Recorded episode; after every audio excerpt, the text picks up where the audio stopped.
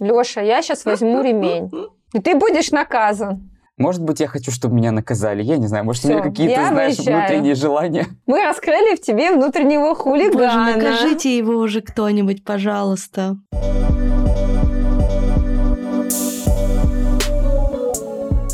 Всем привет, меня зовут Лёша, я фотограф из Екатеринбурга. А меня зовут Оля, я ведущая и продюсер подкастов из Тбилиси.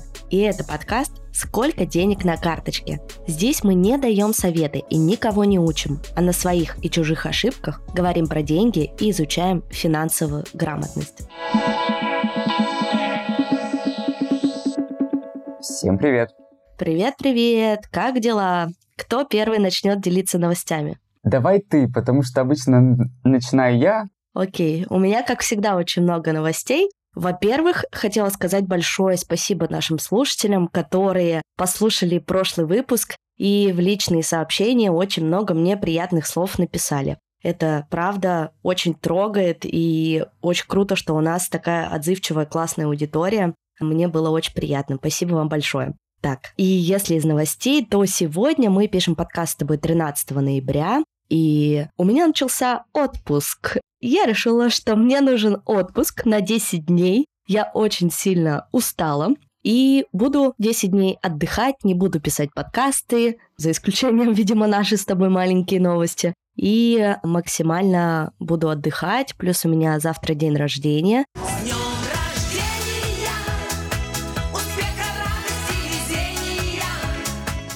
И я решила все-таки его отметить. Пригласила тех друзей, которые еще остались в Тбилиси, прийти к нам в гости и вечером классно провести вместе время. Ну, это очень классно. Да, в прошлом году я свой день рождения не отмечала. Мы уезжали с Тёмой и с детьми в Кахетию целый день. Ездили по разным винным заводам, пили вино. Поэтому я не помню, как день рождения закончился.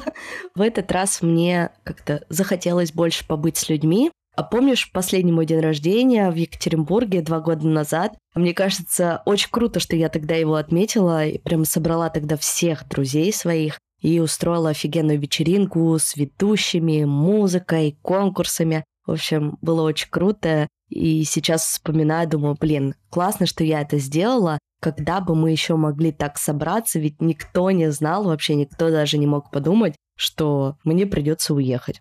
И, значит, какие у меня планы на отпуск? Выехать из Грузии я, соответственно, пока не могу, поэтому все мои планы — это проводить прикольное время здесь. Во-первых, я буду ходить по врачам.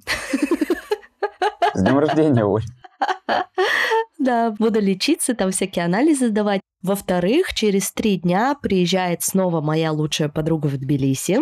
Уже в четвертый раз за меньше, чем два года. И мы с ней придумали себе такую небольшую программу. Пойдем на экскурсию Тбилиси глазами инженера. Она архитектор-дизайнер. Я думаю, что ей должно очень понравиться. Поедем за город. Плюс у нас здесь выставка Бэнкси. Пойдем на выставку. В общем, короче, будем культурно развлекаться. Ну и пить пиво, конечно. Разумеется. Что еще из новостей? Э, Я недавно в нашем телеграм-канале опубликовала новость о том, что на российских телеканалах вышел сюжет о таком направлении, как фриганы в Тбилиси, да, то есть это те люди, которые ищут одежду, ищут продукты на помойках. И в издании, в одном либеральном «Такие дела» вышла про них статья. Так вот, в наших э, СМИ, как обычно, все перевернули с ног на голову и выставили все так, что там, значит, бедные релаканты в Грузии питаются Нечего на есть, помойках. и решит по помойкам. Да, да, да, да, да. Я это видео пересмотрела, наверное, раза три или четыре, и каждый раз я так дико хохотала, что потом даже решила поддержать, значит, эту шутку в своих сторис в Инстаграме и несколько дней публиковала такой забавный смешной контент о том, как мы тут э, сдаем бутылки, значит, Как ты закидываешь Аню в мусорку, чтобы она нам вещи нашла?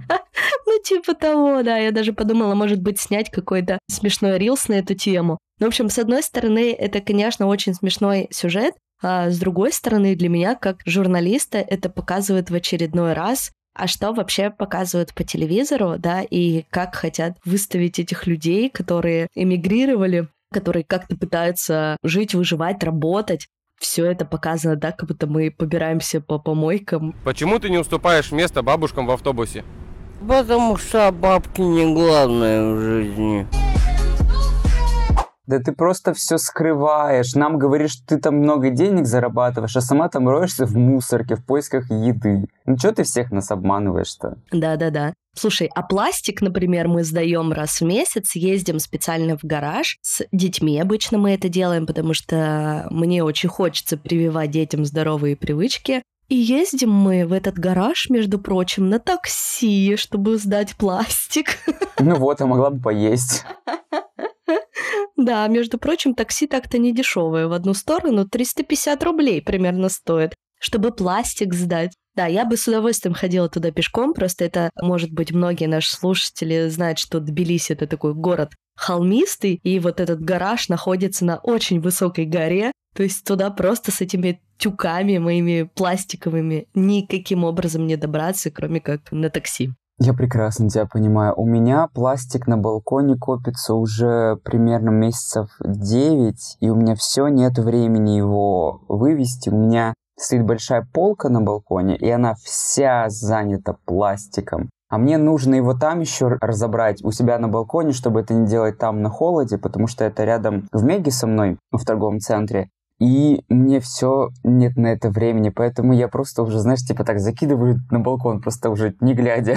Я жду все этот час X, когда это все дело придется разобрать, потому что он скоро вытеснит меня из квартиры. Представляете, сколько много пластика мы потребляем, ребят? Это ужас. У нас это как-то вот дома вошло в привычку. Я раньше до переезда это не делала, потому что у меня, ну просто, извините, тупо не было мест для хранения. У меня был открытый балкон, мне негде это было все хранить. Была маленькая кухонка и вообще квартира 40 квадратных метров. А здесь у нас большая кухня, как вы понимаете, у нас одна сковородка, одна кастрюля. Нам не нужно в этих э, многочисленных ящиках ничего хранить. Ну и, соответственно, появились места для того, чтобы там сделать специальные контейнеры для переработки. Мне нравится, как дети это подхватили, то есть у них прямо это тоже такой, знаешь, соревновательный эффект. О, а какая тут циферка? О, надо помыть. А вот это в какую коробочку положить? А вот это? И уже прям стоит в графике раз в месяц ездить в гараж и вместе там это все разбирать. Мне кажется, это очень прикольно. Это очень и очень круто, потому что у меня никому не получилось привить эту идею, потому что у меня был один за это время молодой человек, плюс друг, плюс еще много знакомых,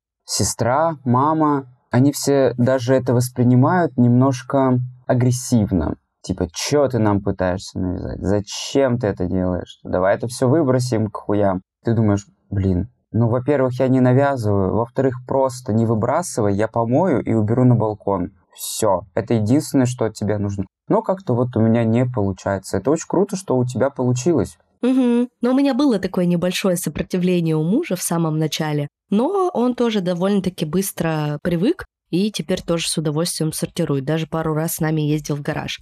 Еще мне хотелось рассказать, что я удивительную такую заметила тенденцию. Может быть, в связи с тем, что я уже довольно-таки долго живу в Грузии, меня стали звать везде как блогера. Может быть, ты помнишь, когда я жила в Екатеринбурге, у меня блог постепенно рос-рос в Инстаграме, мне постоянно приходили какие-то приглашения, то там на массажи, то на фотосессии, то еще куда-нибудь. И вот спустя почти два года в жизни в Тбилиси это началось здесь. Только за последние две недели меня пригласили на фотосессию, меня пригласили на экскурсию, вот как раз на ту, с которой мы пойдем с подругой, вот эту Тбилиси глазами инженера. Ко мне через два дня приедет стилист, чтобы разобрать мой гардероб.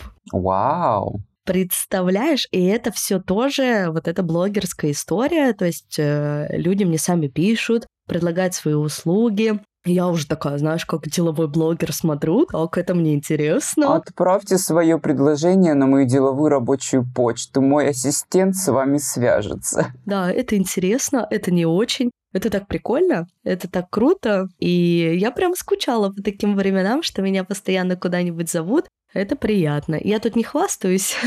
Я не хвастаюсь, но я похвастаюсь. Да, Да, это все, знаете ли, тяжелый труд. Я вообще-то очень много времени уделяю своему личному бренду, своим социальным сетям. Постоянно пощу какие-нибудь рилсики, пишу посты. Я, конечно, это не делаю ради того, чтобы меня куда-то звали. Я все-таки делаю это, потому что мне это нравится. Но все-таки это такой тоже дополнительный приятный бонус. Прикольно. Я иногда тоже ощущаю себя каким-то блогером. Недавно рекламировал VPN, и у меня теперь есть VPN на полгода. Это прекрасно. Вау. Да. Плюс еще у меня была фотостудия, где я снимался, и что-то еще, куда-то что-то звали. Это круто. На самом деле мы даже до конца еще не понимаем, насколько блогеры, инфлюенсеры — это новые медиа, и это очень круто. И подкастеры Дорогие рекламодатели, это прекрасный повод вам написать на нашу электронную почту и посотрудничать с нашим подкастом. У нас очень прикольные условия. Наверное, если вы наш подкаст слушаете, то вам он нравится, вам нравится наша подача, да, мы можем придумать очень классные, интересные интеграции. Потом в описании к этому выпуску вы найдете электронную почту, а отправляйте запросы, мы с удовольствием вам все расскажем. И если ваш продукт нам понравится, то мы обязательно его прорекламируем. Так, ну что, Лёш, у тебя какие новости? Пиздец. Чё? Не знаю, как-то все наваливается, наваливается, наваливается в кучу говна. И я что-то пока сижу эту кучу так палкой тыкаю и думаю, блядь, что-то ты воняешь уже. Короче, тут недавно снимал для бара нового, про который я рассказывал в одном из прошлых эпизодов. Провел съемку. После бара я пошел еще на помощь своей подруге, снимать видосы для нее. В итоге все снял, все классно. Отправляю ей все в Телеграм, и у меня завис Телеграм. Я думаю, хм, ну ладно, сейчас перезагружу. В итоге захожу обратно в флешку с камеры, видосов нет, они удалились. Половины коктейлей из нового бара удалилось, и в итоге я все переснимал. Это первый раз, когда у меня сломалась флешка. Ребята, фотографы или просто, не знаю, подкастеры, опять же, смотрите за, за состоянием своей флешки, потому что это очень-очень важно. У вас просто может все сгореть к херам. Обращайте на это внимание, не используйте флешку очень долгое время, потому что моей флешке было условно там три года, и на ней я посмотрел статистику, около миллиона кадров уже было, и поэтому ей бы уже пора на покой, но я что-то все откладывал и откладывал. В итоге я купил новую флешку, теперь я большой взрослый фотограф. да, у меня флешка в 4 раза больше, чем она была. Была на 32, сейчас на 128 гигабайт. Вот, и обошлась она мне, кстати, довольно-таки дешево такая флешка от бренда, который я использую, она стоит примерно 3 800, я купил за полторы. Нормально. Офигенно. Да, плюс еще на работе немножко что-то у нас какой-то дисконнект произошел, потому что мой бар, в котором я работаю вот уже два с половиной года, и тот бар, в котором я начал работать, они в целом дружественные, там одни и те же ребята это все дело открывали, и мои ребята ревнуют меня О, к тем ребятам, к которым я сейчас иду фоткать тоже. И говорят, ну, у вас время там не будет хватать на нас, и бла-бла-бла-бла-бла-бла. Короче, у нас какой-то произошел дисконнект. Я еще взял фаны со своей старой работы на новую. И нам устроили вчера выволочку о том, что «А что вы берете? А что вы без спроса? А вдруг вы их там попортите?» Мы думаем, что происходит? То есть они не дают нам работать в новом заведении, но и зарплату не хотят давать больше. И я вот что-то не понимаю. Я, я в какой-то момент оказался в детском садике. а у тебя договор-то с ними есть вообще? Да ни хрена нету. Ну и Поэтому всё. вот именно Какие вопросики? у меня вообще нет по этому поводу никаких вопросов. Это все превратилось в какой-то реально детский сад. И еще вчера вот я переснимал со вторым баром. Напоминаю, это те же самые ребята. И у нас не получается взаимодействовать во время съемки. То есть я говорю, ребят, это ок, смотрите. Никто не отвечает. Ребят, а давайте подумаем, как вот это сделать. Молчание. А управляющего там нет? Управляющий. Я говорю, смотри, вот сколько мы с тобой будем договариваться, на какую сумму, во-первых, потому что надо обговорить деньги. Сначала денежки, потом все остальное. За деньги да, без деньги нет, как говорится. И я говорю, давай обсудим деньги, давай вот еще обговорим, когда они будут приходить. Он мне на это не отвечал, не отвечал, не отвечал. Я говорю, ау, типа, привет.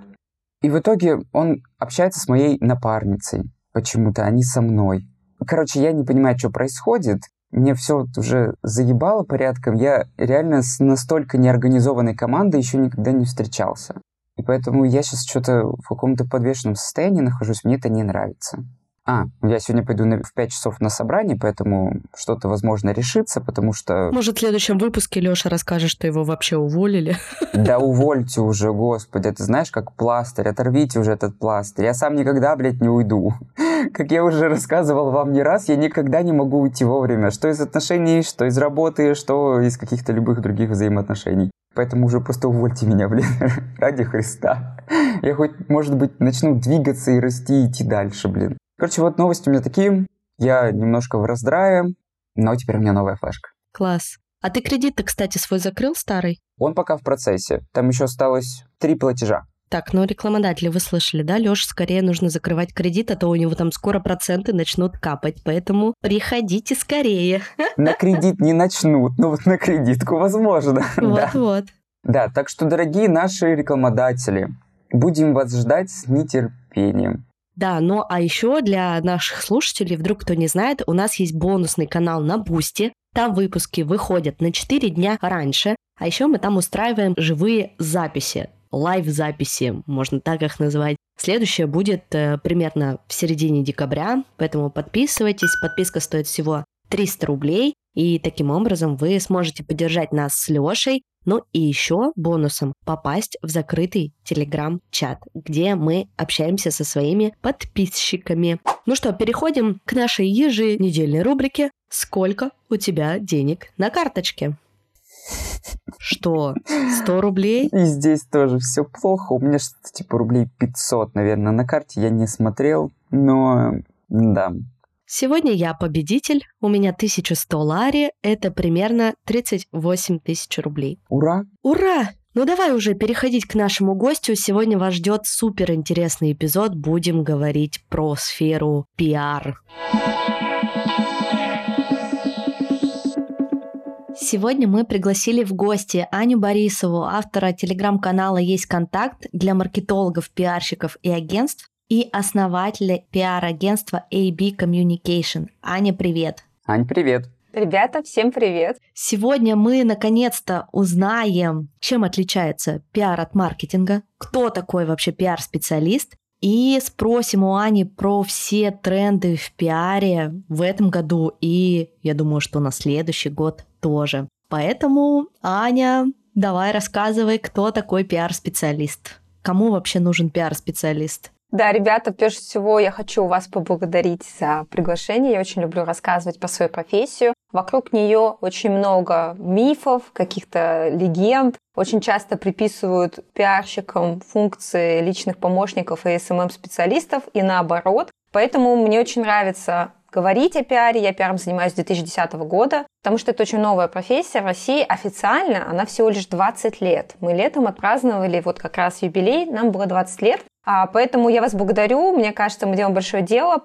Я расскажу немножко про то, что не является пиаром. Многие удивляются, когда это слышат, что оказывается это не так. Давайте тогда с порога, кто такой пиар-специалист? Пиар-специалист – это тот волшебный человек, который помогает раскрыть ваши таланты и рассказать миру о том, что вы умеете. Это если патетика. Если конкретика, то это специалист, который путем правильных своих коммуникаций выстраивает вам миллиард воронок за счет разных инструментов. Мы их можем условно поделить на несколько сегментов. Это традиционные медиа, это пресса, печатная и digital, это телек, радио, это новые медиа, подкасты, ютубы. Вот то, что вы делаете, это один из самых мощных инструментов сейчас пиара на ближайшие, я думаю, 5-6 лет. В Америке, как вы знаете, уже давно все прыгают вокруг подкастов, и в сериале And Просто- just like that. And just like that. Да, вот в этом сериале как раз Кэрри Брэдшоу ходит там в подкаст, записывает. Мы, как всегда, немножко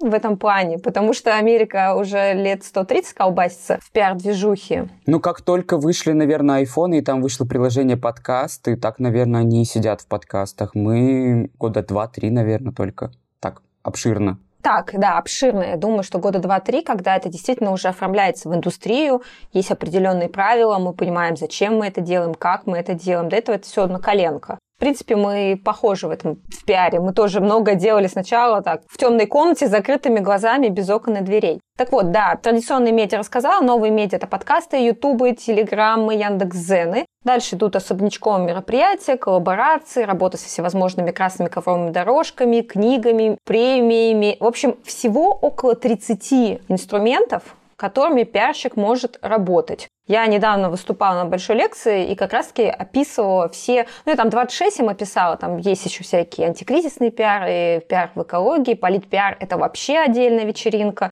У них все по-другому, да. Соответственно, ну, около 30 инструментов, которые пиар-специалист использует для того, чтобы рассказать, например, про вас как подкастеров, про ваш большой проект, двигать его. Самое главное, что нужно знать о пиаре – две вещи. Это бесплатно. Вот на этом я остановлюсь поподробнее. Вы не платите какие-то деньги кому-то за что, чтобы вы там где-то выступили. Это все просто сказки деда-говноеда, когда вам рассказывают про то, что на 200 тысяч, и ты вон там выступаешь. Я против этого, все, что секс за деньги. Конечно, если у вас есть потребность в интиме, то зачастую профессионалы оказывают эти услуги намного эффективнее. Но у этого есть конец, да, у секса за деньги. Делаем такую пасхалочку к вашему предыдущему выпуску. За деньги, да, за деньги, да. У этого есть конец. Когда вы строите отношения, это вот отношения, это как пиар. Да, это долго, это муторно, вам все время надо работать над этими отношениями, но итог, он круче, вы больше получаете от того, что вы строите отношения. Так вот, в пиаре мы никому ничего не платим. Мы платим только гонорар пиар-специалисту, который использует определенные технологии, определенные коммуникационные схемы, делает так, чтобы про ваши таланты узнал мир. Это первое, что нужно знать, потому что ко мне очень часто приходят классные проекты предприниматели, блогеры, которые рассказывают мне, что они заплатили полтора миллиона за три публикации, и, о боже, очередь после этого почему-то не выстроилась. Полтора миллиона отдали за 3-4 публикации, где вот Оскар, где Иван Урган, почему Ксения Собчак после этого не зовет на интервью. Вспоминаем аналогию секс за деньги. Если вам кто-то рассказывает, что для того, чтобы интегрироваться в подкасты, нужны деньги, безусловно, это тоже рабочая схема. Я думаю, у вас тоже такое бывает, и к вам приходят бизнесы, вы им предлагаете это как спецпроект, но это просто не пиар. Это называется маркетинг, маркетинговые коммуникации, как вам больше нравится. Кросс-промо, да, это тоже работающая штука. Но отношения, они немножко по-другому после этого складываются. Задача пиарщика сделать так, чтобы вы захотели позвать кого-то в гости без денег, чтобы у вас был к этому человеку большой интерес. И вот я как пиарщик должна так вам его показать, так рассказать, так использовать какую-то штуку, чтобы вам его показать и вам захотелось. Второе, что нужно знать про пиар, это долго. Опять же, вспоминаем про то, как строить отношения. Это долго, но это эффективно. Кропотливо. Да, я очень часто рассказываю, что пиар очень похож в этом плане с физкультурой, с тем, чтобы построить свое тело, с фитнесом, либо с тем, чтобы заниматься своим здоровьем. Вот Оля недавно ходила сисечки проверять, вот это вот все.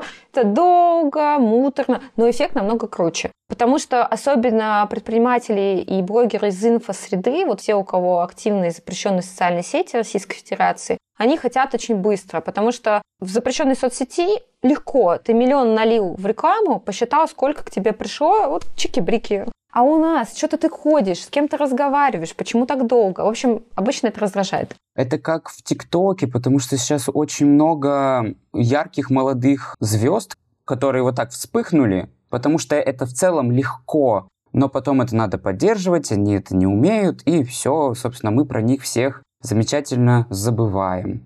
Да, Леш, ты абсолютно прав, да. Даже я могу сказать, я делаю аналитику часто на канале, потом ее репостят большие каналы, даже Ксения Анатольевна себе забирает какие-то мои посты. Я считаю часто, как падает количество запросов в поисковых системах ребят, которые еще год назад были звездами. Если они не делают ничего, кроме соцсетей, это все вот так вот с горочки летит вниз.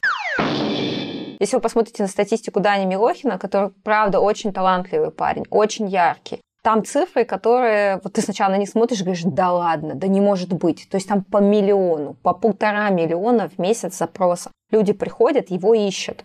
А сейчас это все десятки раз вот так вниз летит. К сожалению, все, что мы не подкрепляем, если мы не занимаемся физкультурой, с фитнесом, спортом каким-то регулярно, а накачали пресс к лету, он потом к осени скажет, я теперь к следующему пошел.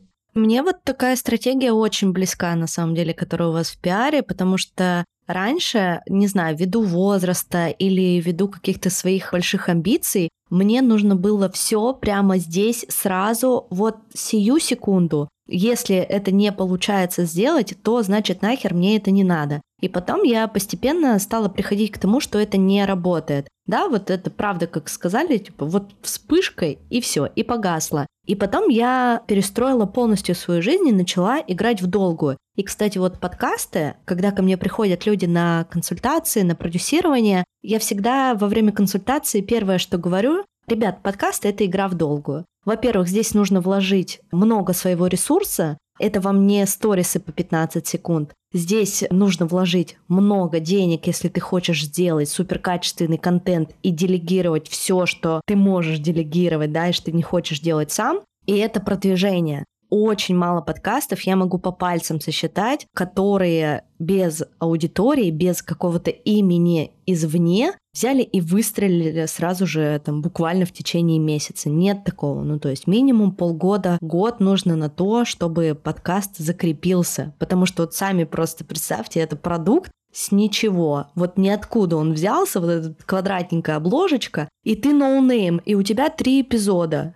И что? И кто должен на эти три эпизода прийти, что он из них о тебе узнает, да, какую пользу он из этого извлечет. То есть как минимум тебе за эти полгода, год нужно сделать 15-20 эпизодов, и только тогда что-то уже начнет работать. Минимум, минимум. Смотрите, все, что быстро, это ненадолго. Очень приятно покупать мысль, что можно в легкости, радости и сладости стать знаменитым, заработать миллион. Это очень... Мозг это очень хочет купить. Я создан не для работы, а для счастья, любви, удовольствия и отдыха. Поэтому, собственно, все эти курсы, программы, тренинги, где тебе говорят чики-брики, и ты в дамках, просто мы сейчас тебя научим быть звездой, два подкаста записали, ждем, значит, номинацию на премию ТЭФИ. Но это же так не работает. У нас просто есть куча примеров, вот прямо сейчас перед глазами, которые вот выстрелили. Например, возьмем ту же самую Билли Айлиш. Была никому неизвестная, начала записывать свои песни на SoundCloud, и все. И вот она теперь Билли Айлиш, ее заметили. Все их видят и хотят, блин, я тоже хочу быть Билли Айлиш. А что, я тоже, например, умею петь. Слушай, ее заметили, потом вложили в нее кучу бабок, и только потом она стала знаменитой, понимаешь? Нас сейчас с тобой заметит какой-нибудь Джо Роган или платформа Spotify, вложит в нас пару миллионов долларов, и мы с тобой через пару месяцев проснемся точно такими же звездами. Но не забывай, пожалуйста, что этот подкаст мы с тобой ведем уже два года. Два года. Еженедельно с небольшими перерывами. Это такая работа просто. Да, плюс ко всему неправильно сравнивать рынок Америки с рынком России, потому что в Америке подкасты, ютубы, музыка, вообще шоу-бизнес, они стоят ну, на пьедестале. Это одни из основообразующих индустрий экономики. И я дико извиняюсь, но когда мы в России ходили в лаптях, там уже, блин, пели и шоу организовывали. Это, к сожалению, я большой фанат и патриот страны, но это просто медицинский факт как у нас в России есть балет, но не догонит никто. Вот уже никто не догонит России балет. Как бы кто что ни говорил, я занималась долгое время продвижением принца русского балета. Я очень хорошо знаю эту изнутри индустрию, так же, как и оперное искусство. Я тоже работала три с половиной года с оперной певицей. Также я работала с олимпийскими спортсменами. Я знаю, что нашу художественную гимнастику Наше фигурное катание, наш хоккей, ну хоккей тут еще окей, посомневаемся, но фигурку и художку не догонит уже никто. Потому что вот так вот исторически сложилось. То же самое в Америке. У них все по-другому. Мой любимый пример – это Рианна. Всем кажется, что такая малышка, там, с Барбадоса, откуда она. Вот она вот так вот, значит, запела свою амбреллу и стала звездой. Ну, I'm sorry, там была такая вообще подготовка. Это супер такой продукт продюсирования. Выстроенный, да. Конечно, да. там это все очень классно работает. Я просто пять лет поработала с артистами, и там один из моих длительных проектов я занималась молодыми артистами Леонида Николаевича Агутина три года. Вот я у него поработала в команде. Ой, обожаю Агутина. Да, да. Хоп, хей, ла ла лей. Эй, ла ла лей, где вопросы, где ответ? Эй, ла ла лей, что не говори.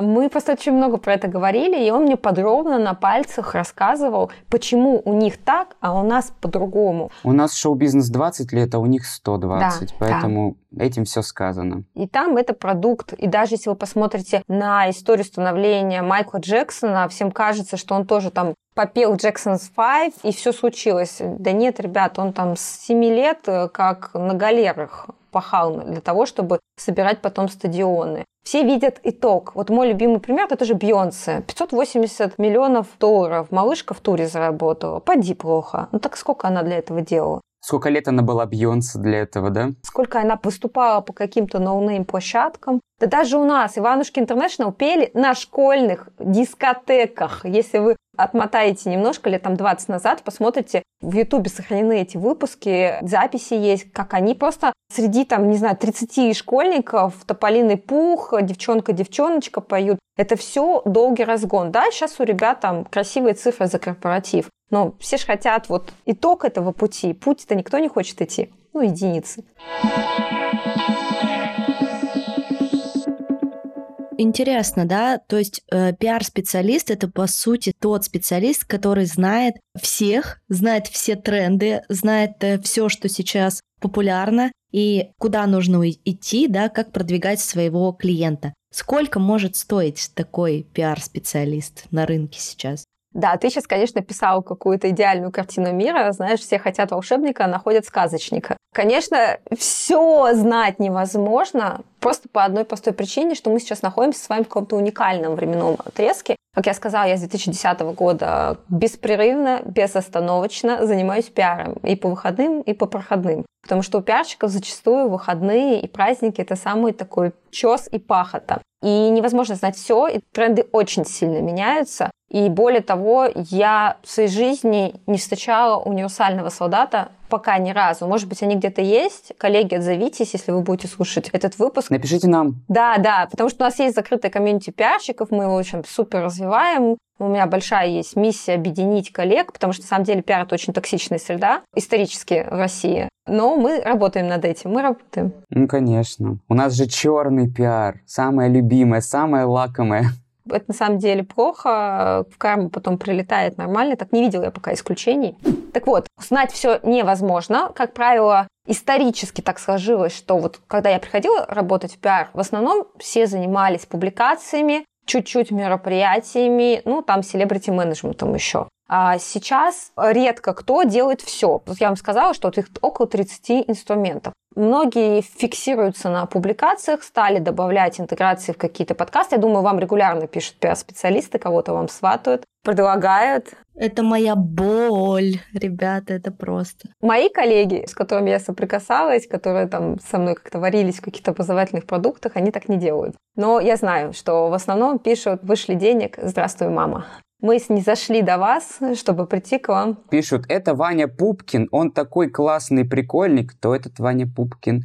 Почему про него никто не знает? Почему мы должны его звать? И никто из пиарщиков не может нам доказать, что этот Ваня Пупкин вообще какой-то стоящий. Это моя боль. Поэтому вы отвечаете «встретимся у кассы». На такое письмо хочется ответить только так. Ну, это логично. А потом мне рассказывают молодые специалисты, что невозможно интегрироваться в какой-то подкаст. Да, ребят, это все опять же... Все за деньги, они такие все меркантильные. Да, это все да, сказки да, да. деда говноеда. Сделайте так, чтобы вашего клиента хотели. В этом и есть ваша работа. Ты понимаешь, что меня здесь больше всего бесит? И, может быть, вот как раз те пиарщики, которые будут нас слушать и которые хотят интегрироваться в подкасты, они не слушают подкасты, это раз, не слушают тот подкаст, который они хотят предложить своего клиента, это два, пишут шаблонные письма. «Здравствуйте, вот такой Вася Пупкин, он такой офигенный», это три, и четвертое, они совершенно ничего не могут предложить взамен. Первое соприкасание, которое они делают, там либо через Телеграм, через электронную почту, оно настолько шаблонное, оно настолько отталкивающее, и либо мы на такие письма вообще не отвечаем, либо мы отвечаем Участие в подкасте нашего эксперта стоит 50 тысяч рублей. Вот, пожалуйста, если вас устраивает, мы готовы обсуждать тему. Все. Там потом говорят, а у нас нет бюджетов под это. А почему мы должны платить вам, если мы приходим, делимся своими знаниями? То есть самое популярное, да, у нас такой офигенный эксперт, он придет, он приведет к вам свою аудиторию, поделится суперполезной информацией для ваших слушателей. А то, что какие вложения будут у нас, это вообще никто не учитывает. То есть как будто бы сели, поболтали пять минут и погнали. И сразу же везде выставили, и все готово. Да, да, да. Да, хостинг сам себя оплатил, монтаж сам себя сделал, время ваше тоже ничего не стоит. Да, к сожалению, я просто знаю это очень хорошо, потому что я с многими подкастерами дружу, с кем-то просто общаюсь. И там моя близкая подруга, у нее там студия целая подкастов. В общем, я очень хорошо знаю, что это такое. Мы над этим работаем, мы над этим трудимся, мы пытаемся поменять индустрию, потому что, опять же, смотрите, пиар – это очень молодая профессия, она в России, по сути, всего 20 лет. Учиться сейчас не очень модно, да, потому что это трудиться. Ведь хочется просто так, я просто написала письмо, блин, а это целая схема, как ты должен написать письмо, где ты должен найти контакты, что ты должен такого сказать, что тебе захотят ответить. Если бы все это было вот так, вот просто я пальцем в носу поковыряла и наверх его подняла, то у нас бы все звездами были. И с таким подходом, конечно, еще возникает раздражение. Потому что я там с журналистами, опять же, с многими дружу. У меня любимый вопрос, если у вас черный список пиарщиков, тех, кому ты вообще даже отвечать не хочешь. Те, кто полояльнее говорят, ну прям вот там списка нет, но просто мы им не отвечаем. И потом я это слышу как возражение, что зачем нам этот ваш пиар, потому что в итоге никто не отвечает, либо просто косты выставляют. Да потому что вы так пишете, ребят. Если парень будет писать... Ну, я просто всегда провожу эти параллели на отношениях, там, Потому что так понятнее, если парень напишет девушке «Сегодня в 6, адрес улица Ленина, дом 7». Можешь ничего с собой не брать, пиво я куплю. Ну, вот какая... Я тебя просто трахну и,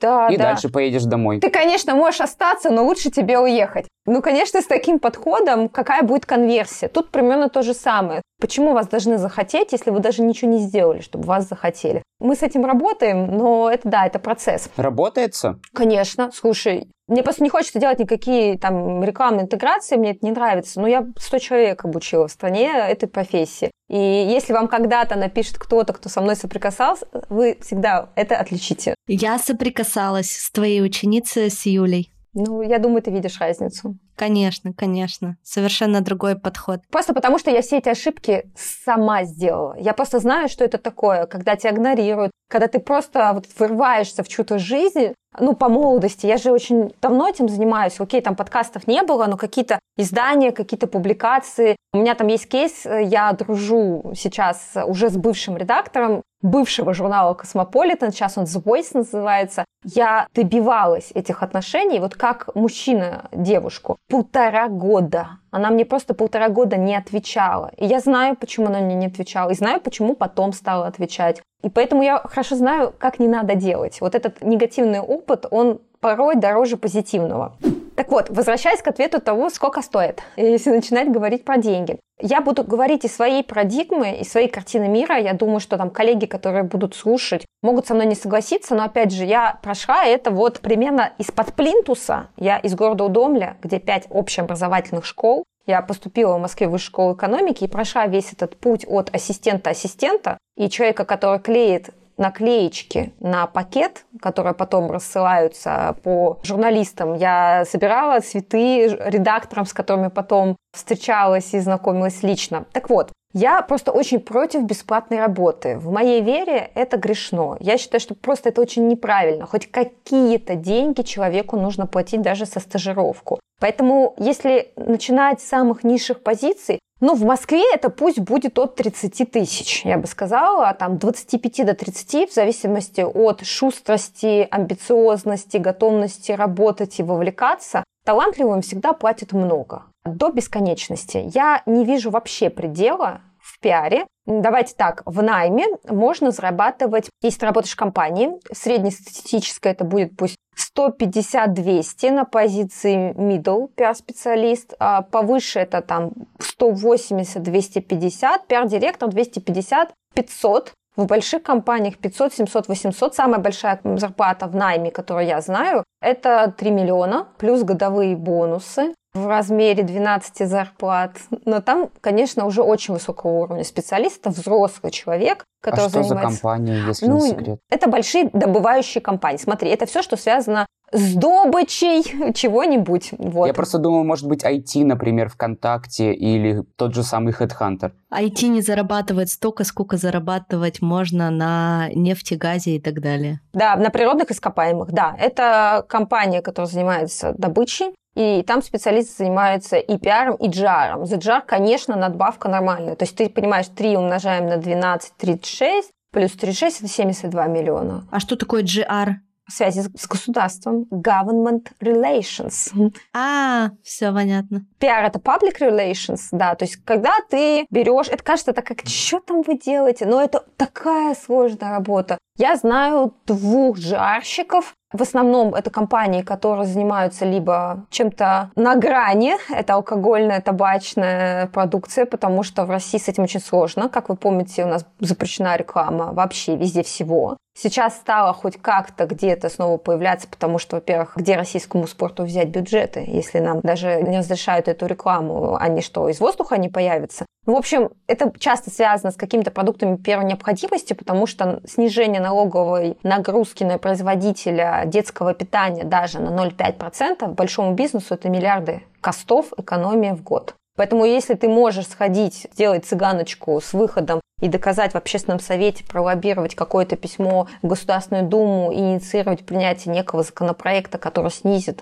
налоговую нагрузку, позволит тебе проводить какие-то рекламные кампании. Допустим, у нас же есть несколько регионов в стране, где меньшая налоговая нагрузка. Это же не просто так, это для привлечения инвестиций. В общем, за такое всегда платят очень много. За то, что ты просто статейки бахаешь бездумно и даже не понимая, что с ними делать, платят немного. Это я вам рассказала про найм. Есть еще фриланс и есть еще рынок собственных агентств. А если мы говорим про фриланс, это от 50 тысяч за проект.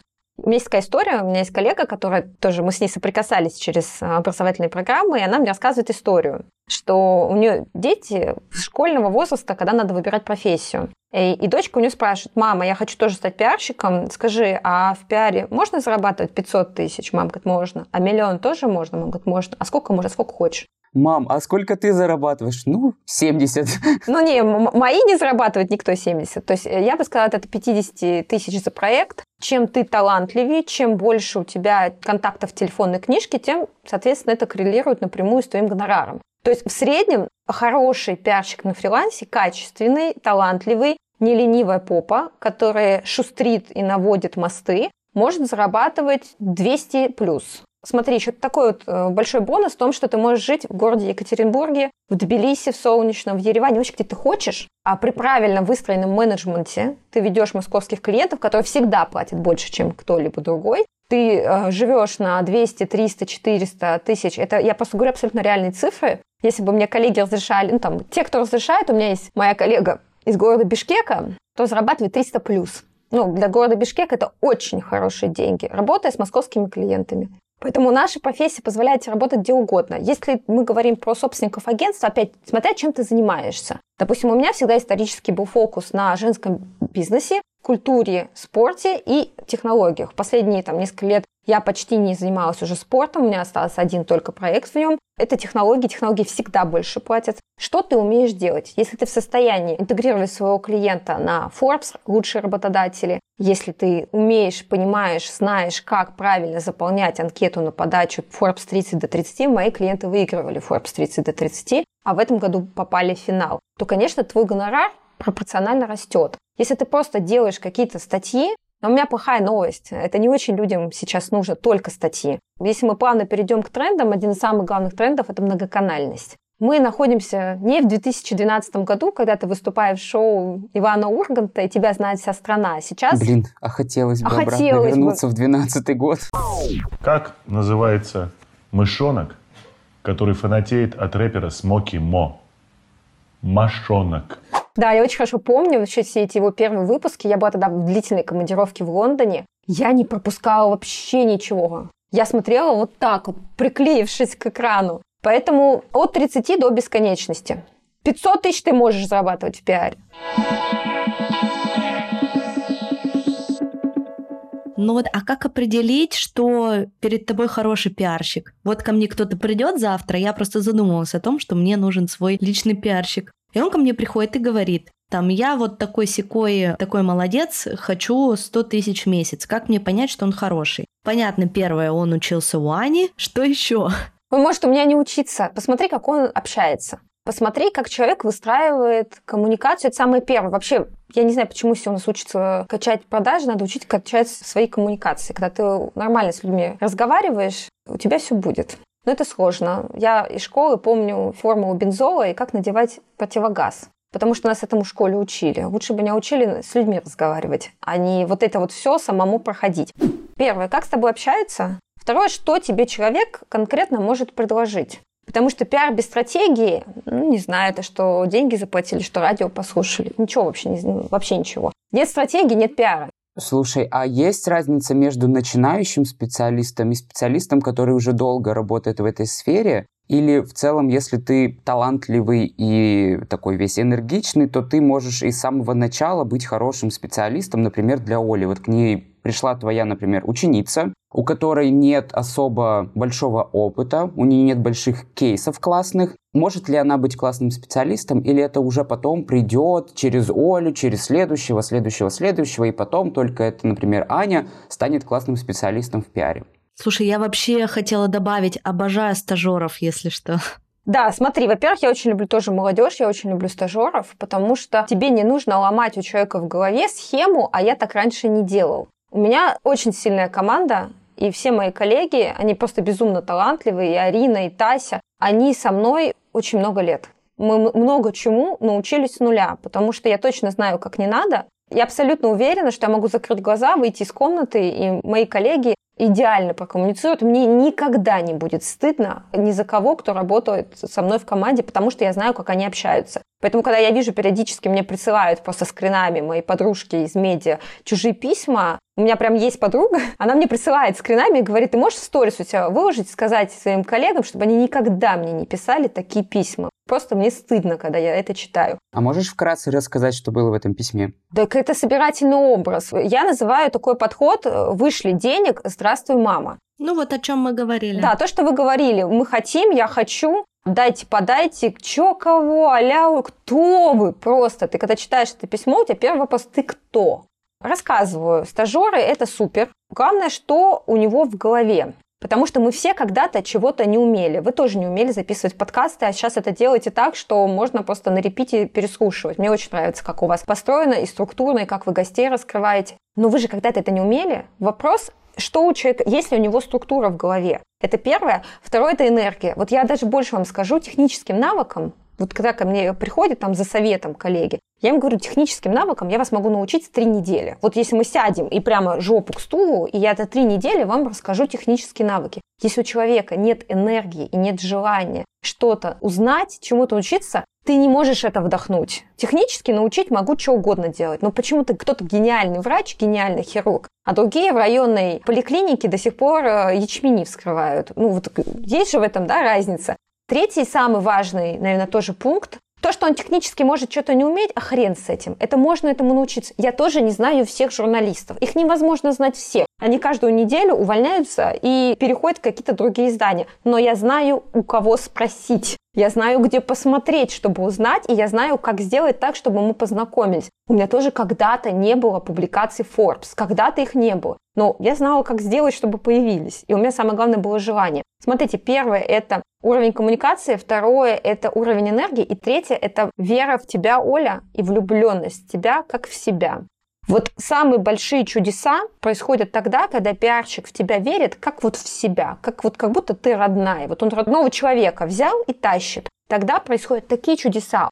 У меня есть клиент, он работает в кинопродакшне, телевизионном продакшене, но он, заним, он занимается одной из технических, важных технических составляющих. То есть это не режиссер, не оператор и не сценарист, которых понятно, как пиарить. То есть вы мне придите пример, я вам сейчас вот там сходу нарисую, что можно делать. У меня было две с ним обложки обложки журналов. Понятно, что они были а, не там Forbes и не РБК, но это были обложки журналов. Да, это было несколько лет назад, когда изданий было больше. Вы знаете, что после последних событий их меньше, но они, кстати, открываются новые. Приятный факт. Потому что я так сильно верила, и человеку так надо было, что я тащила. У меня были клиенты на приеме в Ватикане от Третьяковской галереи. Потому что я очень-очень в это верила. И я знала, как сделать так, чтобы туда залезть. Вот если ты встретишь пиар-специалиста, который тебе скажет, Оля, да, у меня нет миллиарда кейсов, я не могу тебе показать портфолио, в котором РБК Forbes погоняет, и ведомости, и все вокруг в Космополитене, и fashion week ах международных. Но я очень-очень в тебя верю. Я прослушала все твои подкасты, я, вот ты меня ночью разбуди, я процитирую твоих героев и скажу, что ты у них спрашивала. Я так хочу, чтобы мир про тебя узнал, я все для этого сделала. Вот такому пиарщику и 300 можно платить, потому что ты знаешь, что ты с ним 3 миллиона заработаешь. И зарабатывать 3 миллиона и платить 300, да поди плохо. Кто откажется от такой бизнес-схемы? Конечно.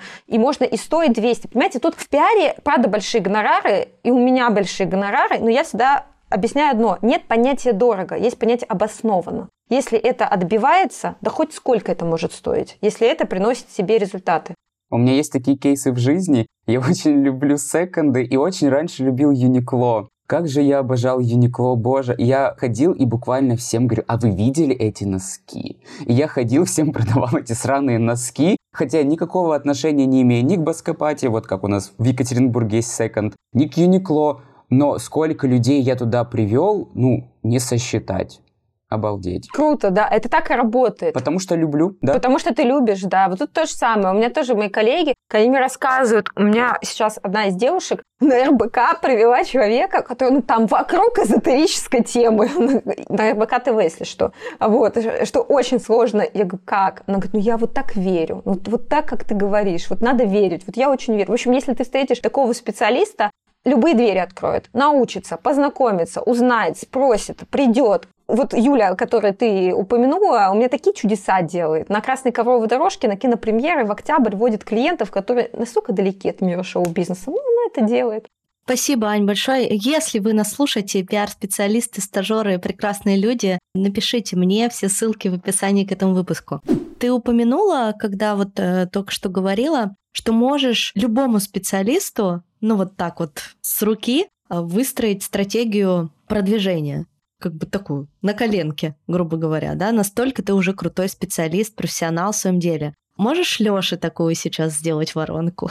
Давай. Первое, могу многим все, что в рамках Уголовного кодекса Российской Федерации, моих личных пониманий, ценностей и морали. Ну, то есть есть ниши, с которыми я принципиально не работаю и работать не буду, потому что я считаю, что это просто мошенничество. Алкоголь, табак, э, ставки, все, что за рамками закона, на мой взгляд, и некоторые предприниматели, ну, мне просто периодически пишут именно вот с инфокурсами, с этим всем, я супер позитивно к этому отношусь. Я вот сейчас, мы когда списывались с тобой, Оля, я была в Швейцарии, я полтора месяца была в Европе, и там вы не представляете, на каком уровне люди изучают все онлайн. Ну, потому что нет возможности никому переться куда-то там учиться. Я сижу, думаю, вы что, реально смотрите эти курсы? Они говорят, да, конечно, я вот тут недавно взял курс там-там-то.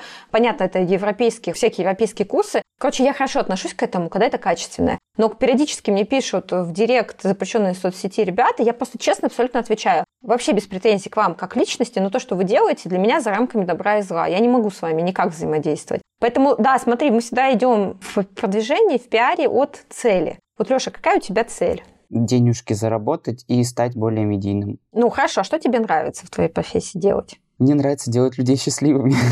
Ну вот пока звучит, как я хочу мир во всем мире. Это очень сложно пиарить. Давай поконкретнее. Мне очень нравится показывать людей настоящими, и мне очень нравится та эмоция, которую они дают после того, как я, например, скину фотографии. У меня были мужчины, например, которые никогда не фоткались, и они такие, это что я? А я что так могу выглядеть? Я думаю, так я тебя таким, блин, и вижу. Это ты ходишь в трениках и в растянутой майке, но если тебя причесать и, и одеть, все, ты заиграешь другими красками, и мне очень нравится на это все дело смотреть. Хорошо, а если у тебя какая-то специализация, например, тебе нравится делать бизнес-портреты, либо тебе нравится делать какие-то очень определенные съемки, вот твои авторские. Есть ли какая-то такая специализация? Наверное, у меня вырисовывается уже некий стиль. Это портреты людей, но с обнажением не вся съемка, например, процентов 20 будет обнаженными. Потому что есть запрос, как минимум, и я это очень все дело люблю. Мне очень нравится раскрывать людей именно вот с этой Мне стороны. очень нравятся голые люди. Да, да, голые люди это красиво, блин. И мне очень нравится показывать им, что они красивые, потому что очень много людей стесняются себя без одежды. И это очень грустно. Хорошо, смотри, что я накидала. А, Во-первых, у тебя есть авторский твой стиль, тебе нужно очень много про это говорить, потому что тебя должны ассоциировать с очень определенными съемками. Понимаешь, фотографов много, но вот Лёша, Лёша один. Вот должна быть такая сцепка. Ко мне идут как к Лёше, а не как к фотографу. Супер. Я очень люблю Екатеринбург. У меня клиент, э, большая умница, олимпийский чемпион из Екатеринбурга. Я была у вас. У вас вообще бьется бизнес-пульс, и вообще жизнь кипит ключом. Смотри, нужно тебе снять 10 ваших самых больших блогеров, Опять же, это немножко пиар, тебе надо им так написать, чтобы они захотели с тобой сняться, либо найти контакт среди друзей, друзей, знакомых, знакомых, что ты хочешь сделать им очень классную определенную съемку. Но чтобы эти товарищи захотели у тебя сниматься, тебе нужно поснимать для всего вашего глянца, всего, что у вас, у вас есть собака, точно знаю. Тебе нужно для них сделать хотя бы пару изданий, потому что Ух, это сложно. на все, все реально, слушай, много чего сложно. Юрий Гагарин в космос летал, поверь, я смотрю в твои глаза очаровательно, все это реально. Тебе нужно сделать съемку для собаки, потому что на твоем рынке это очень тебя маркирует. Ты будешь прямо не как все. Дальше тебе нужно поснимать ваших селебов, ваших блогеров. И я бы сделала какой-то социальный проект, из которого создала бы свою собственную фотовыставку. Это могут быть э, какие-то люди с ограниченными возможностями, если тебе эта тема интересна. Это могут быть екатеринбургские артисты, например, у вас есть театр оперы и балета. Ты можешь, например, их снять за работой, либо снять их со своими детьми, со своими родителями. В общем, тут надо поковырять. Мы же с собой пока гадаем по фотографии. Я, прежде чем я тебе прямо действительно сделала бы какую-то стратегию, я бы тебе задала около 100 вопросов, чтобы я понимала, что мне нужно тебе предложить. Мы сейчас с тобой гадаем по фотографии. У нас как у врача. Мне сначала надо спросить, чтобы потом сказать, как лечить. Мне надо собрать анамнез, потому что я не знаю, что ты точно не будешь делать. Я не знаю, кого ты знаешь, что у тебя было, как давно ты в этой профессии, есть ли у тебя какие-то регалии, есть ли у тебя уже какие-то победы, с кем-то ты работал, не работал, а какие у тебя планы на год, на два, на шесть месяцев. В общем, мне надо много чего спросить. Я снимал свадьбу Ильи Мэдисона. Это считается. Это очень крупный блогер в свое время. Да, вот снимал его свадьбу. А ты свадьбы вообще снимаешь? Да, да. А любишь? Да, это так классно. Я очень люблю снимать свадьбы. Значит, ты, смотри, я сама вообще обожаю свадебные съемки, значит, ты должен стать самым дорогим свадебным фотографом в Екатеринбурге и области. Было бы прекрасно. Было бы очень круто. Потому что свадьбы, блин, это вообще супер. Вы же понимаете, да, из-за текущей ситуации, потому что машины стали адски дорогие, за границу не уедешь, бренды тоже теперь очень сложно покупать. Э, Люди обратились в себя. Вы знаете, какой сейчас рассвет переживает ивент-индустрия? Все стали гулять, потому что пандемия нам всем показала, что завтра этого всего Завтра может не может быть. не быть. Это да, ребят, я своему папе праздновала в мае 60-летие. У меня была детская мечта, я безумно хотела прямо праздник, знаете, когда ты ни на чем не экономишь. У меня было два фотографа, три видеографа, сторис и рилсмейкеры. У меня был очень крутой ведущий, и у меня в конце вечера, папа ничего вообще не знал, а вышла группа Ве Самоцветы. Это которая «Увезу тебя, я в тундру, увезу тебя в тайгу». Вот это вот. Увезу тебя я в тундру, увезу тебя одну Пестрым северным сиянием твои плечи оберну подо что они тусили на своих дискотеках. Я прямо мечтала, чтобы, как в американских фильмах, мы папе набрехали, что мы идем просто ужинать. Вот у нас семейный ужин, буквально на 7 человек. Зачем-то мы его заставили надеть костюм. У меня очень классные родители, но они очень простые. Я из города Удомля, напомню. Э, Что мы идем просто в ресторан, там очень дорогой ресторан, там все едят в костюме. Папа говорит, ну ладно, Москва это ваша... Здесь такого нет Да, наденем костюм. И вот он от- ему открывает двери, а представляете, а там я привезла всех друзей с России его, со всей России. И это я к чему такую ставку рассказала. Люди сейчас активно празднуют праздники, я бы поставила на свадьбы. Значит, тебе надо снять свадьбы ваших топов. Я сама такая недавняя невеста, я два года назад замуж вышла, я очень хорошо знаю, сколько это может стоить. Это, правда, офигенный бизнес. Если бы Бог Это стоит очень хорошо, да.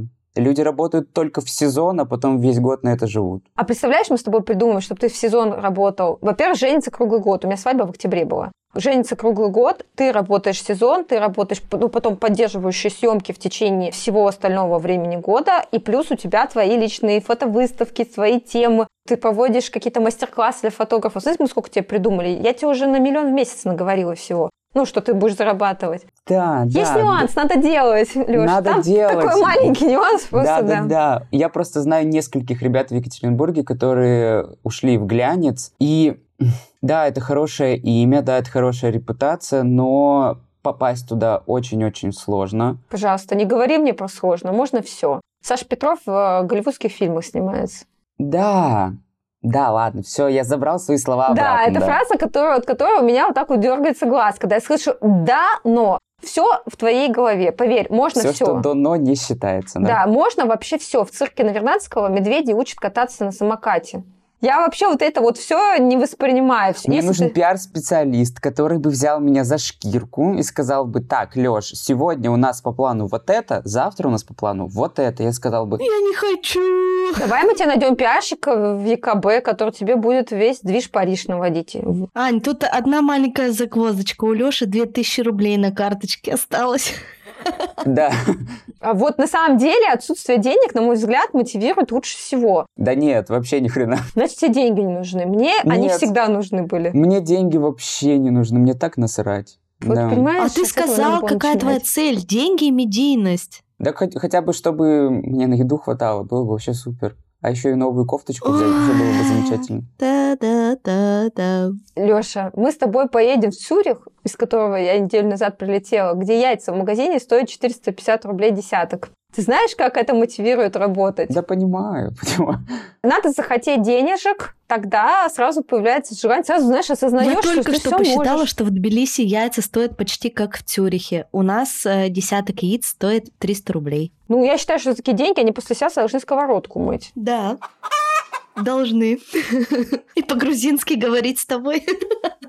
Ань, смотри, как ты думаешь, может ли без денег быть вот этот вот движок? Ну, есть деньги, классно, нет денег, да пофиг. Давай так, я уточню вопрос. Появится ли у тебя такой движок, когда ты не фокусируешься на деньгах, правильно? Да, Должны да. быть амбиции, Леша. Деньги не всегда мотивируют. Ты потом понимаешь, что все айфоны куплены, за квартиру заплачено за год вперед, кофточек уже не знаешь, куда вешать. Деньги не так мотивируют, как твое желание поменять мир, либо что-то оставить после себя, амбиция. Вот у меня огромная амбиция. Я почему, блин, говорю, как это живое радио постоянно по пиар? Потому что я знаю, что какая это крутая профессия, как много она может дать. И мне так неприятно, когда мне в директ пишут какие-то девчата, ребята, они наверняка хорошие люди, но они мне пишут такую редкостную ахинею, называя это пиаром, предлагают мне купить рекламу в сторис у какого-то блогера и называют это пиаром, что к пиару вообще не имеет никакого отношения. Я это когда вижу, меня просто выворачивает наизнанку. Я понимаю, что, ну вот как одна из моих миссий, вот что-то принести хорошее в мир и показать, поменять кому-то жизнь. Ты же понимаешь, что ты можешь сделать такую съемку, что люди будут 50 лет юбилей праздновать совместной жизни, смотреть на твои снимки думать, господи, какой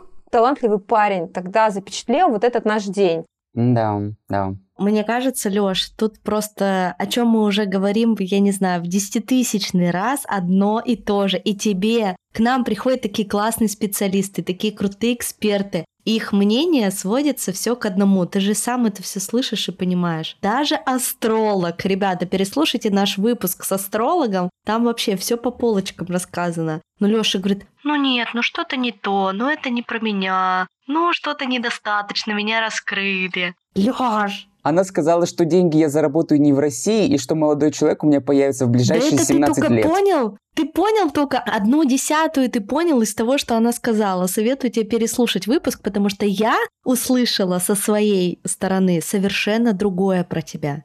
Совершенно другое. Что ты намного больше, чем то, кем ты себя видишь. Там внутри огромная просто вселенная. У тебя внутри.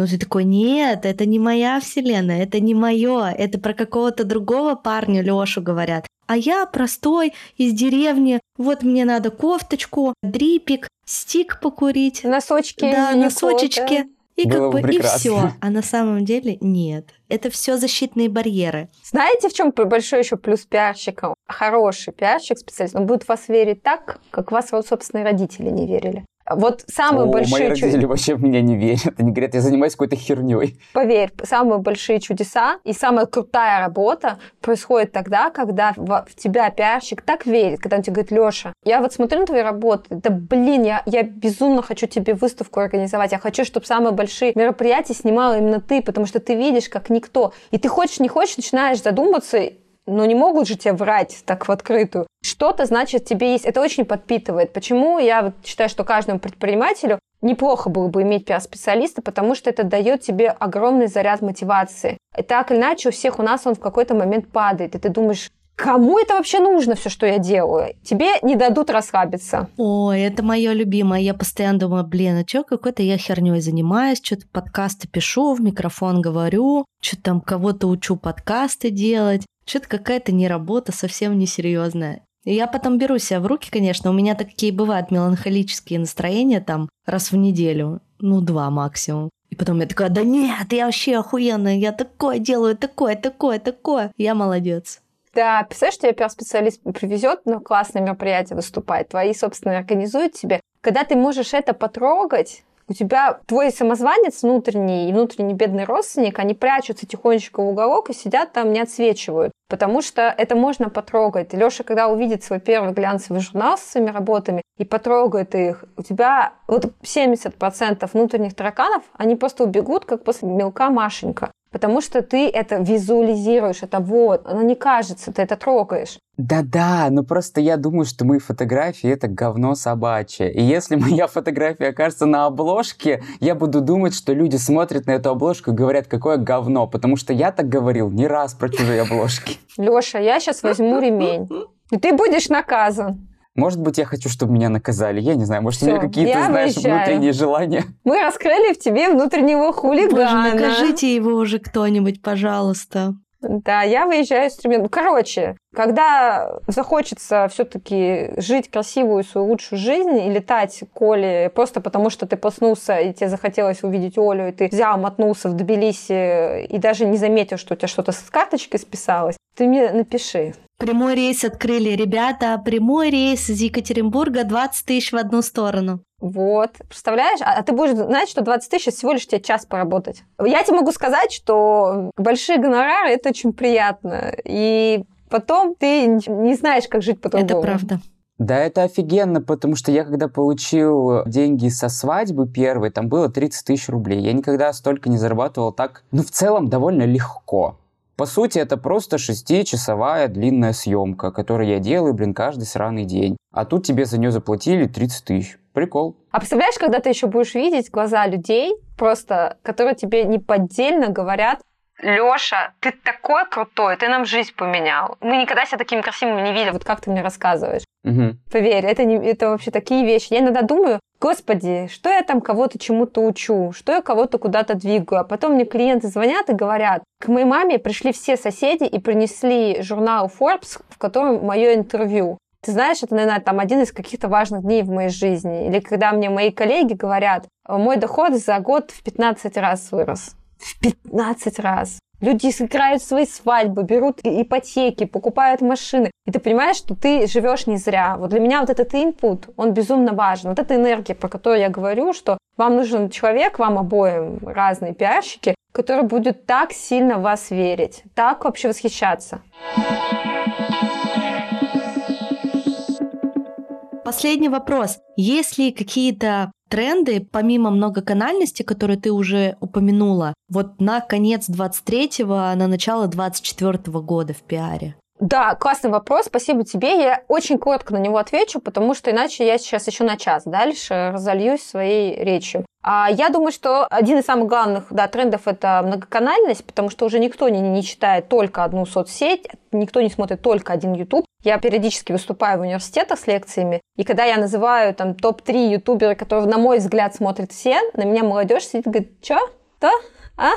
Вот, соответственно, присутствие минимум на семи площадках или просто люди про вас не знают. Медиапродюсирование – это тоже очень большой тренд. Это когда тебя берет пиар-специалист и работает с тобой на 360 градусов, а не только тебе клепает какие-то статьи. Опять же, да, это сложно, этому надо учиться, но это э, работа, при которой ты с пиар-специалистом никогда не расстанешься. Это выгодно и тебе, у тебя есть эффект, ты все время видишь, что тебя зовут выступать за гонорар, тебе приходит, к вам приходят, и вы продаете дороже рекламу, какие-то интеграции, ты выступаешь. В общем, этот объем, это есть объем, когда мы прямо продюсируем медийность нашего клиента. А экологичная коммуникация когда говорят про тренды, у меня есть другая подтема антитренды, но это мы в следующий раз как-нибудь с вами обсудим, потому что вот это гандошение аудитории своей, как котят в лужу, это просто от, вот здесь уже всем, когда люди врут в своем контенте, унижают в своем контенте, используют вот эти вот хайпы, разводятся, бьют машины под запуски.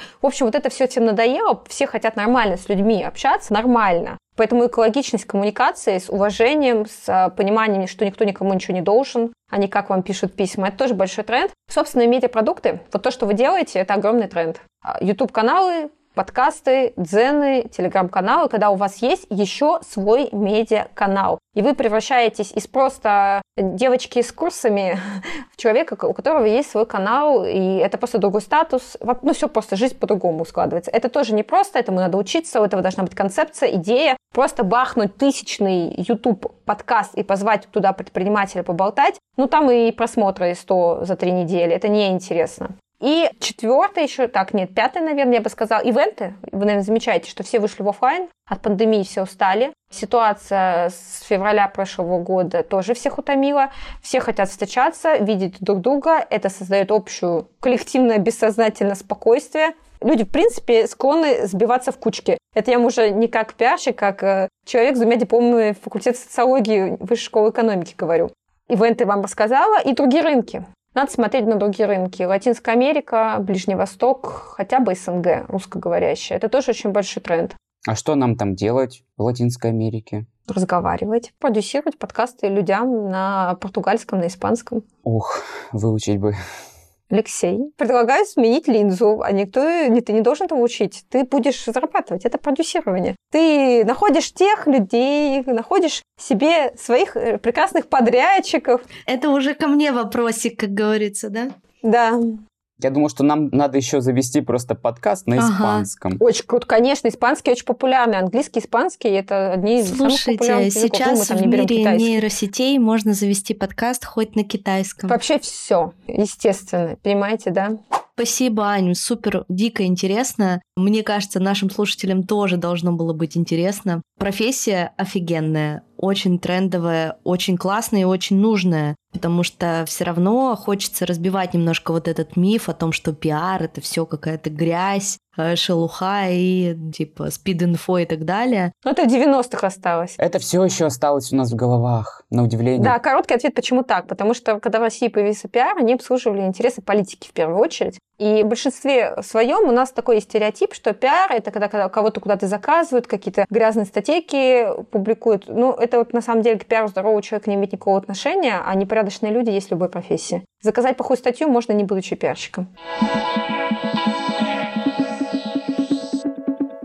Аня, сколько у тебя денег на карточке? Я когда готовилась к этому вопросу, я же слушаю вас активно. Но у меня несколько карт, и иностранных, и российских. А плюс за последнюю неделю я очень много потратила на исследование своего здоровья что вообще было ужасно. Ну, на одной карточке, той карточке, которую я плачу за такси, у меня 9 тысяч, на основной у меня 212, 500. Но у меня есть еще расчет на счет предпринимателей и иностранные карты. Класс, супер. Миллион есть в общей сложности? Есть. Долларов? Нет. Лёша, это знаешь, Лёша из тех, кому вот закинь маленькую рыбку, он тебе там полруки откусит. Лёша должен снимать за много денег, вспоминать Анечку Михайловну Борисову добрым словом и говорить, господи, как хорошо, что мне пинок дали, я буду дорогим фотографом в Екатеринбурге. И вообще, предлагаю сделать так, чтобы после этого подкаста твоя жизнь изменилась, и ты выпистовывал в себе желание быть талантливым. Ты такой классный. Давай миру покажем тебя и твои глазки, которые видят мир красивым. И твои кудряшки. Спасибо, Аня, большое. Спасибо нашим слушателям, которые были с нами этот час. Подписывайтесь на нас на той платформе, где вы нас слушаете. Если вы слушаете нас на Apple подкастах, то оставляйте звездочки и комментарии. Если на Яндекс Музыке, то сердечки. Также мы выходим в аудиоформате на YouTube. Там тоже можно нас слушать. И у нас есть телеграм-канал, ссылка на него будет в описании к этому выпуску. Также в описании вы найдете ссылки на Аню и на ее телеграм-канал есть контакт. Я вот подписана на Аню уже, наверное, полгода, может быть, чуть дольше, и мне очень нравится контент, который она публикует. Всегда всякие интересные тренды я узнаю самое первое из Аниного канала. Вот, спасибо вам большое, всем пока. Да, Ань, спасибо тебе огромное, было супер интересно. Всем пока, надолго не прощаемся, услышимся. Всем пока!